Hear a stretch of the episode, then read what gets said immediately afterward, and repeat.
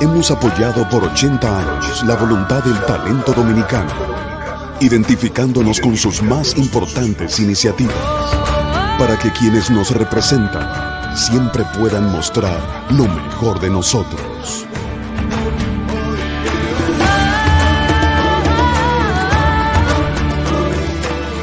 Banreservas, 80 años siendo el banco de todos los dominicanos.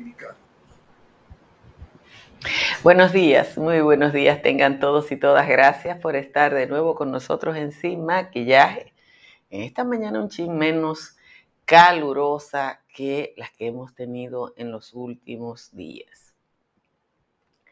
Miren, el informe sobre la Policía Dominicana publicado por una unidad del Sistema de Naciones Unidas no tiene sorpresas. Dice lo que ya sabemos, pero pone en duda el proceso de reforma que ha anunciado el actual gobierno y en el que está metida muchísima gente. En pocas palabras, Naciones Unidas dice que la policía debe refundarse en un plazo de 8 a 10 años y que la injerencia política en el cuerpo afecta todas sus decisiones y el orden mínimo que caracteriza un cuerpo de esta naturaleza y los cuerpos policiales que son referencia en el mundo entero.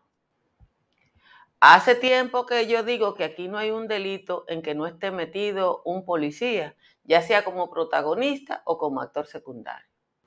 La asociación de los policías con el delito tradicionalmente es resuelta mirando para otro lado. Ser policía no es atractivo para nadie decente. No hay garantía ni de ingreso a una carrera, ni de ingresos económicos.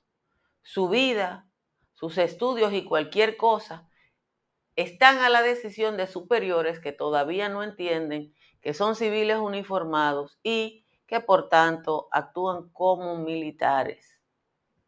A los ciudadanos, mientras tanto, que nos lleve el diablo. Personalmente solo acudo a la policía cuando el trámite me obliga. Yo le puedo contar de mis experiencias. Cuando me robaron en la casa, tuve que dar lo de la gasolina para las investigaciones. Y yo soy periodista. Eh, los periodistas que vinieron a mi casa o que fueron a donde yo vivía en ese momento, sabían que yo tenía el privilegio del contacto con sus superiores. Pero el policía no se aguantó y me dijo, démelo de la gasolina, que yo no tengo con qué moverme. Y si usted no me da, yo no hago nada. Claro que él no hizo nada ni con lo que yo le di, ni si no lo hubiera dado, pero yo le di su par de pesos. Cuando me asaltaron y me llevaron la cartera, fui al destacamento policial de la José Contreras, porque tenía que reportar la pérdida de mi documento, porque si no, no iba. El policía escribió todo lo que yo le dije en una mascota. Y cuando le dije, deme un contacto telefónico para ver si yo llamara a ver si aparece en mi documento, él cogió la misma página donde había escrito, le llevó un pedazo, escribió su nombre y su número. Y yo no sé si ustedes creen que había que tener expectativa de eso. Cada dominicano y cada dominicana tiene algo negativo que contar de la policía, pero hay hay personas que no. Porque hay 5.900 policías, 5.900 policías dedicados a cuidar a alguna persona que tienen un privilegio especial. Señores, muchísimas gracias por estar aquí.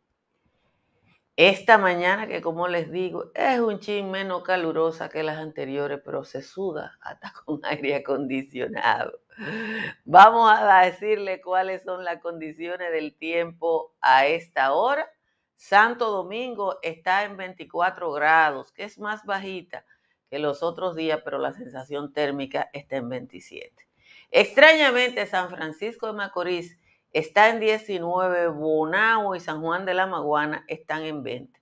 La mayoría de las cabeceras de provincia están entre 21 y 23, excepto Santo Domingo. En los valles altos, Calimete está en 15, Constanza y San José de Ocoa y Los Cacao en 16, San José de las Matas 17, Hondo Valle y El Cercado están en 18. Vamos con el resumen de las principales informaciones del día de hoy. La Oficina de las Naciones Unidas contra la Droga y el Delito recomendó planificar la refundación del cuerpo de la Policía Nacional en un plazo de 8 a 10 años, establecido por etapas y con un periodo de transición. En su informe, Evaluación Diagnóstica de la Estrategia de Seguridad Ciudadana y la Policía Nacional de la República Dominicana, también recomienda analizar y reestructurar el presupuesto de la uniformada, lograr mayor participación de la sociedad civil en su fiscalización, el cumplimiento de los reglamentos institucionales de ascenso, traslados y disciplinarios, así como auditar el recurso humano con el objeto de saber realmente dónde se encuentran las unidades. La injerencia política y de otra naturaleza provoca distorsiones en la organización de la policía. Por ejemplo, de las ocho áreas especializadas de la policía, la que cuenta con más personal es la Dirección de Protección de Dignatarios, con 5.935 agentes. Sin embargo, la que tiene menos es la antipandilla, que solo tiene 34. En esas unidades especializadas hay 12.721 policías que integran ocho dependencias. En la dirección de tránsito, en la DGCET, hay 3.037 policías. Eso significa que por cada dos policías que están cuidando a alguien, hay uno organizando el tránsito. El Ministerio de Salud Pública informó que en el país se identificó la presencia de la variante MU del virus del COVID-19. Esta variante es más contagiosa y en los niños tiene manifestaciones más fuertes aún después de la enfermedad. El director de epidemiología, Ronald Skewer, reveló que la MU fue detectada en las provincias Santo Domingo, Barahona, Bauruco, Azua y La Vega. Epidemiología notificó ayer 295 nuevos casos de COVID y cero fallecimientos. En el boletín 531 indicó que la positividad diaria del día de ayer estaba en 9.08 y la de las últimas cuatro semanas en 5.85.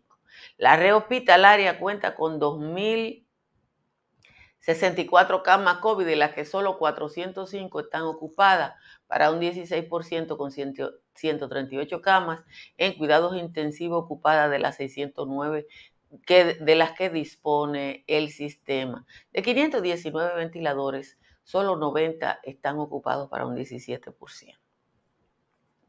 Atención a los ricos, que son los beneficiarios de esto. El Banco Mundial y la Agencia Francesa de Desarrollo dijeron que la complejidad del Código Tributario Dominicano y el historial desigual de su aplicación sobre bases impositivas ciertamente muy estrecha, ha provocado que las empresas grandes tengan ventajas injustas sobre otras, algo que al mismo tiempo ha debilitado la eficiencia y progresividad de la estructura tributaria del país. Para que ustedes entiendan, este año el Estado dejará de recaudar 209.657 millones de pesos por la aplicación de exenciones a grandes empresas y ese monto equivale al presupuesto de un año de salud, obras públicas, interior y policía juntos. En Nueva York, el aspirante a la precandidatura presidencial del PLD, y alcalde de Santiago, el señor Abel Atahualpa Martínez, dijo que la corrupción es un flagelo y que hay que combatirla independientemente de las banderías políticas. Es el que regaló 5 mil millones de pesos de los que heredó cuando estaba en la presidencia de la Cámara de Diputados. Pasajeros en el Aeropuerto Internacional de las Américas expresaron su malestar por el método para llenar de manera obligatoria el formulario electrónico a través de la plataforma digital Etiquet que solicita la información de migración, aduanas y salud pública toda junta. El ministro de Energía y Minas, Antonio Almonte, informó que concluyó la licitación para realizar una auditoría técnico forense de la construcción y funcionamiento de la central termoeléctrica de Punta Catalina. Almonte adelantó que la adjudicataria es una prestigiosa firma norteamericana que incluso funciona como consultora del gobierno de los Estados Unidos en materia de electricidad y que los detalles pormenorizados del, de la contratación van a ser anunciados. Oigan esto y no se ríen. El Tribunal Constitucional ordenó al Ministerio Público y a un colegio privado, específicamente el Carol Morgan, permitir la matriculación de un niño al que le fue negada la inscripción en el periodo 2019-2020 porque sus padres eran investigados por prosenetismo y lavado de activos. El Tribunal Constitucional acogió una acción de amparo sometido por los padres disponiendo la reinscripción si los padres lo consideran conveniente y prudente previo cumplir con las formalidades ordinarias y el pago correspondiente que haya establecido el centro educativo. Finalmente, el Ministerio de Deportes canceló el convenio de cooperación que mantenía con el Instituto de Deportes de Cuba y que permitía la presencia en el país de monitores y entrenadores de varias disciplinas. La presencia de los cubanos le cuesta al país 45 millones de pesos, lo que es considerado como muy costoso por el actual titular de deportes.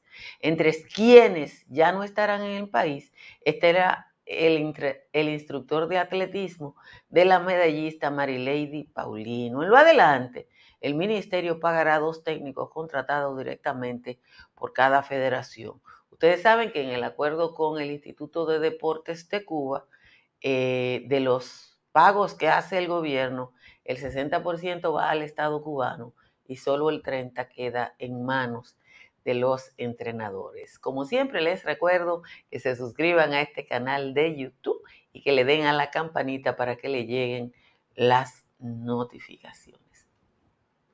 Miren, yo creo que no hay sobresalto, no hay, eh, no hay, no hay novedades en cuanto a la información que está suministrando eh, el informe de las Naciones Unidas sobre la policía. Pero hay cosas que lloran ante la presencia de Dios. Y eso es que el número de policías dedicados a cuidar a personas dignatarios, esa unidad fue creada fundamentalmente para cuando aquí hay visitas importantes y ese tipo de cosas. Pero como todo se relajó en la era morada, eh, todo el mundo tiene una escolta y yo no creo que eso haya cambiado ahora, porque es que a la gente que está en el poder le gusta el taconeo y siente que es importante cuando tiene un uniforme taconeándole. Pero miren, aquí está este cuadro quiero compartirlo con ustedes, eso es del informe. Hay 12.721 policías en unidades especializadas. Eso es más o menos casi la tercera parte de la totalidad de los policías. Pero cuando usted ve que la policía destinada a cuidar a personas duplica la dedicada al tránsito, usted se da cuenta de lo mal que andamos. Pero cuando usted lee ese informe completo y está en varios periódicos el enlace, ustedes lo pueden buscar. Y usted oye todo lo que se ha hablado del plan de seguridad ciudadana. Y usted oye lo que ha anunciado este gobierno. Usted se da cuenta que el informe tiene razón y que no hay ninguna posibilidad de revertir el proceso de deterioro que tiene la policía dominicana porque la podredumbre es muy grande. Lo de antipandillas son 34. Lo de antipandillas son 34. Entonces, así no se avanza, porque es que el que se mete a policía sabe a lo que va. El que se mete a la policía sabe a lo que va. La otra cosa es que la policía dominicana, igual que el ejército dominicano, igual que la marina dominicana, tiene demasiado cacique y muy poco indio. Entonces, gradúan 50 tenientes todos los años, 100 tenientes todos los años, 30 tenientes todos los años. Y el número de alistados no aumenta. Entonces, ese, esa, ese tema es uno de los grandes problemas que tiene la administración de Luis Abinader. Señores, para su construcción, si usted es ingeniero, si tiene una compañía de ingeniería, consulte a Estructuras Morrison. Usted va a invertir tiempo, recursos humanos y económicos en una construcción y debe verificar que su estructura sea de la mejor calidad. Estructuras Morrison, una empresa dominicana con presencia internacional. Si se va para la Florida, llame a Tamara Pichardo. Tamara Pichardo está en el 305-24-1584. No la llame ahora a la Florida porque ella está aquí, pero déjele un mensajito. Si su techo tiene filtración, llame a un IMPER. Un IMPER tiene la solución para su filtración y está en el 809-989-0904. Para que economice en su factura eléctrica, instale paneles solares de Trix Energy. Trix Energy le analiza su consumo y le instala los paneles solares que compensan ese consumo llevando su factura un 99% más baja. Ahora que estamos en la temporada ciclónica, consulte con Seguros Pepín y sus líneas de incendio y líneas aliadas. Llame a Seguros Pepín, que le va a explicar sus posibilidades de aseguramiento en el 809-333-3003 o escriba por WhatsApp al 809-412-1006. Tenemos una decimita que hizo el señor Juan Tomás por aquí. Vamos a buscar la décima de Juan Tomás. Déjeme ver dónde que la tengo, la décima. Yo la corregí temprano pero a uno se le va la onda y eso pasa en las mejores familias. Déjenme leer. ¿eh? Aquí está la décima. Aquí está la décima de Juan Tomás. Él como que estaba lento en la décima y me la mandó ahorita. Aquí está. La iniciativa Pacheco es un plan elaborado para que los empleados cuando ya se sientan chuecos reciban sin recoveco la parte de la nación una más digna pensión de la que actualmente ya convierte en indigentes a toda la población. Pacheco en esa propuesta procura que el empleado, el día que sea jubilado, la atención que se le presta no sea precisamente esta que ha recibido actualmente, con la que el contribuyente, después que se ha retirado, queda obviamente olvidado y en abandono evidente. La propuesta presentada por él a los diputados procura que sea el Estado, no botello ni cavada, lo que de forma adecuada, pulcra y responsablemente hagan que el contribuyente tenga un 70% de todo el emolumento que cubrió gallardamente. Esa es la décima de hoy del señor Juan Tomás. Gracias a Juan Tomás por su aporte. Señores, en Nueva York, miren este videito que me mandó Edwin Crecione. Mi casa ahora y ve la pompa la está tapando, ¿ves? Ay, coño. Te digo. la palabra, porque parece que cayó. Eso están ahogados. Así está gran parte de la ciudad de Nueva York hoy. Eh, claro está que allá la gente pasa menos trabajo porque hay seguro, hay ese tipo de cosas que protege a la gente, pero virtualmente la mayor parte de la ciudad de Nueva York está bajo los efectos del huracán Aida. Eh, yo entré al Instagram de Ramón Melo, déjenme compartirlo. Ojalá que no sea una indiscreción. Y, y la verdad es que las imágenes que él está poniendo eh, mírenlas aquí, son dramáticas. Eso es el sótano de un edificio, miren. La verdad, la verdad es que la situación eh, allá en la ciudad de Nueva York, toda nuestra solidaridad, porque hay mucha gente, ustedes saben que allá todo está asegurado, pero mientras tanto se le amarga la vida a mucha gente. Miren, eh, dos cosas que quiero llamar la atención. Una, ante cuando Jean Alain Rodríguez cayó preso en julio, eh, se anunció, y yo lo busqué, que su defensa iba a administrar sus redes sociales. Después yo supe, porque yo soy una gente que ando informada, que habían contratado un team de influencers muy conocido, de gente muy importante en los medios de comunicación y, social media, o sea, gente no conocido, pero que maneja las redes sociales, para la campaña de defensa de Jean Alain Rodríguez en las redes. Anteayer, cuando yo publiqué la misma foto que había publicado todo el país, en la que se notaba eh, las diferencias físicas del señor Jean Alain Rodríguez, eh, obviamente que todos esos huevitos que defienden a Jean Alain, porque los conocidos no me escriben a mí, eh, me entraron como la conga y una persona me escribió un mensaje directo y me puso, yo no lo voy a compartir porque no tengo por qué eh, decir su nombre, que yo estaba haciendo leña del año árbol caído, que no tuviera tanto odio, que qué me había hecho Jean Alain Rodríguez a mí. Yo le dije, a mí muy poco. Yo perdí cuatro trabajos y sé que él llamó a tres.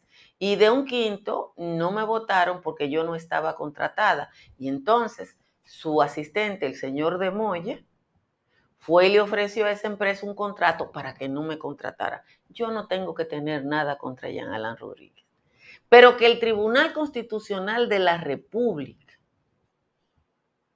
que es lo que yo le leí ahorita en el resumen, tenga que fallar para que un colegio inscriba a un niño, porque Jean Alain Rodríguez de manera antojadiza le creó un expediente al padre de ese niño para que el niño no fuera aceptado. Es lo que le dice a ustedes quién es esa persona. Mire, le voy a compartir esta, esta nota del periódico Hoy, para que la señora que se estaba quejando la vea. Miren, miren esta nota, se le fue la onda esto. ¿Qué es lo que dice esto? Este señor se llama Jan Conel, eso es el 2 de julio. Él fue al, al Palacio de Justicia de Ciudad Nueva con su pancarta ¿Qué le pasó a Jan Conel? ¿Qué, ¿Cuál es el problema de Jan Conel? Jan Conel tenía un hijo de 11 años, de la misma edad del hijo de Jean Alain. Discutió con el hijo de Jean Alain Rodríguez en el colegio, como discuten todos los muchachos del mundo.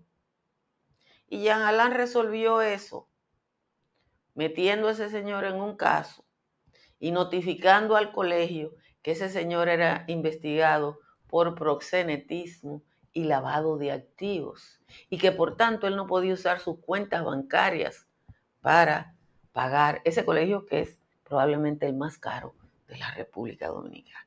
Entonces, los hijos de Jean Alain Rodríguez podían ir a eso, a ese colegio, pero lo de Jean con él. Entonces, yo creo que si hay algo que evidencia eh, la mezquindad de ese señor que está preso y que andan reclamando todos los derechos humanos habido y por haber. La Procuraduría actual tuvo que emitir una resolución desestimando ese caso, porque es un caso en el aire. Pero eso te dice de lo que es capaz ese otro, ese otro caballero. Ahí no hay prigilio. Ahí no hay sentido común. Cuando ustedes vieron a la señora rezando con el rosario, seguro que ella rezó cuando le hicieron eso a los hijos de Jean Conel. Que simplemente no lo podían inscribir, porque era un, lo estaban investigando por lavado de activos. Señores, señores, aquí hay gente que se le fue la onda, se le fueron muchísimas cosas. Entonces, eso explica, eso explica cualquier cosa. Miren, hay un tema que normalmente la gente, eh, la gente común, los ciudadanos de a pie no tratamos. Y está en un trabajo del periódico Diario Libre. Y yo quiero dedicarle un minuto a eso, porque nosotros estamos en la puerta de una reforma fiscal que es necesaria porque todo el mundo con sentido común sabe que es necesaria. Pero esta información del Diario Libre de hoy indica por dónde debe ir la reforma fiscal. En República Dominicana el 60% de los impuestos los pagamos los ciudadanos, los ciudadanos comunes. Y, el 60% de los impuestos los pagamos los ciudadanos comunes, los pobres y la clase media, porque son impuestos indirectos. No es un impuesto a la riqueza, no es un impuesto a los activos, no, no, son impuestos indirectos, son impuestos al consumo. Cuando usted ve que el Estado Dominicano deja de percibir 209 mil millones en exenciones que en la mayoría de los casos son a grandes empresas, usted se da cuenta lo que yo le he dicho. Y por qué yo no me siento representada en muchos de los espacios de diálogo. Yo me morí de la risa cuando vi a Masalles reclamando el diálogo en la Pucamaima y Agripino. Miren, eso fue lo que nos dejó todo ese diálogo en la Pucamaima manejado por Agripino. En el Consejo Económico y Social, que es el espacio, el que se supone que se tiene que discutir todo eso, Agripino se la buscó para que el empresariado tuviera el 45% de la representación y que no fuera partes iguales con los demás sectores que incluían a los sectores sociales y sindicales, que aunque de poca representatividad, están ahí. Entonces, ojalá que el ciudadano, cuando estén hablando de impuestos, entienda que lo que nosotros tenemos que luchar no es porque no haya impuestos porque los impuestos en todos los estados, es que lo pague quien lo tiene que pagar. Porque aquí ha pasado, aquí han pasado cosas tan bárbaras que cuando se han propuesto impuestos para los ricos, los pobres salen a luchar en contra de eso, porque los ricos le montan una campaña. Ojalá, ojalá, quiera Dios, que lo que se discuta ahí haga que quien tiene que pagar es quien tiene. No que haya una población pobre que siga pagando impuestos y que ni siquiera se da cuenta de que lo está pagando, como me pasaba cuando yo estaba eh, eh, en lo conversado verde, que me encontraba con una gente que me decía, yo tengo una tarjeta, un, un motoconchita, mi mujer tiene una tarjeta y le dan 800 pesos y yo le decía, ¿cuánto tú gastas de gasolina? Cada vez que tú llenas el tanque de gasolina son 200 y pico de pesos de impuestos. O sea que si tú lo llenas cuatro veces al mes, ahí está la tarjeta de tu mujer y probablemente tú pagues la de otro. Pero eso poca gente se lo explica a los ciudadanos y ciudadanas de la República Dominicana. Lo de los atletas, habrá que ver si, si se puede, eh, si funcionaría sin el gobierno cubano. Pero mientras tanto, se van. El colegio actuó conforme a la ley. ¿Por qué al colegio le pusieron un impedimento? El señor Jean Alain Rodríguez decidía hasta donde usted podía estudiar y hasta donde usted no podía estudiar en la República Dominicana. Eso se llama soberbia, porque la verdad es que no tiene otro nombre. Señores, gracias por estar aquí. Compartan esta transmisión.